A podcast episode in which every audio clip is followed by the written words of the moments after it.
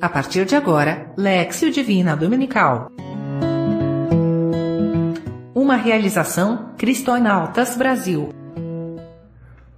Olá, tudo bem? Aqui é Marcos Tonassi e hoje eu vou estar compartilhando com vocês, nesta solenidade de São Pedro e São Paulo, a Lécio Divina preparada pelo Marcos Tardino de Ceará-Mirim, no Rio Grande do Norte.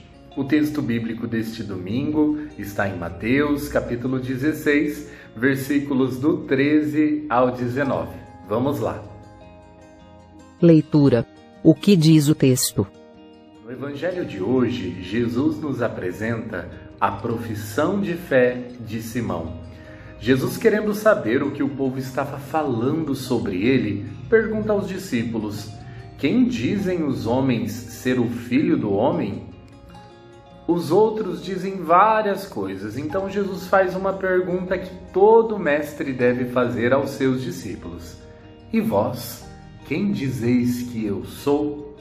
Apenas Simão tem a coragem de dizer realmente o que ele vê que Jesus é. Tu és o Messias, o Filho de Deus vivo.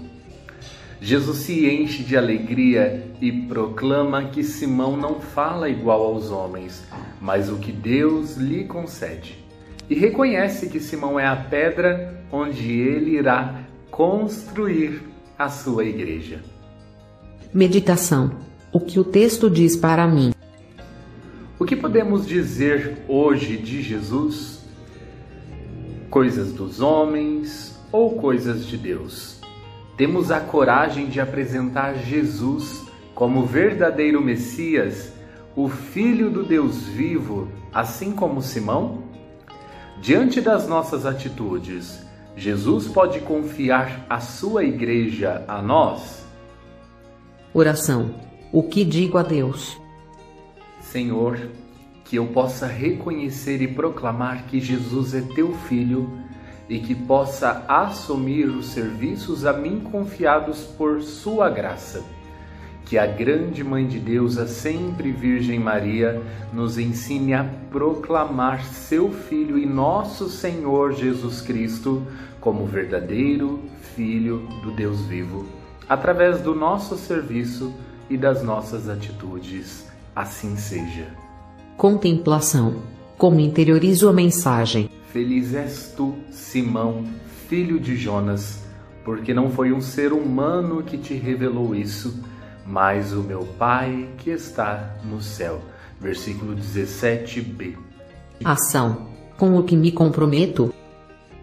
E na ação de hoje, nós somos convidados a sermos obedientes no serviço de anunciar o reino de Deus ter coragem de apresentar Jesus como Filho de Deus em todas as situações que me acontecer, ser aberto a Deus e ouvir os seus desígnios em minha vida. Paz e bem, um abraço fraterno e um abençoado domingo e uma semana repleta de bênçãos. Até mais.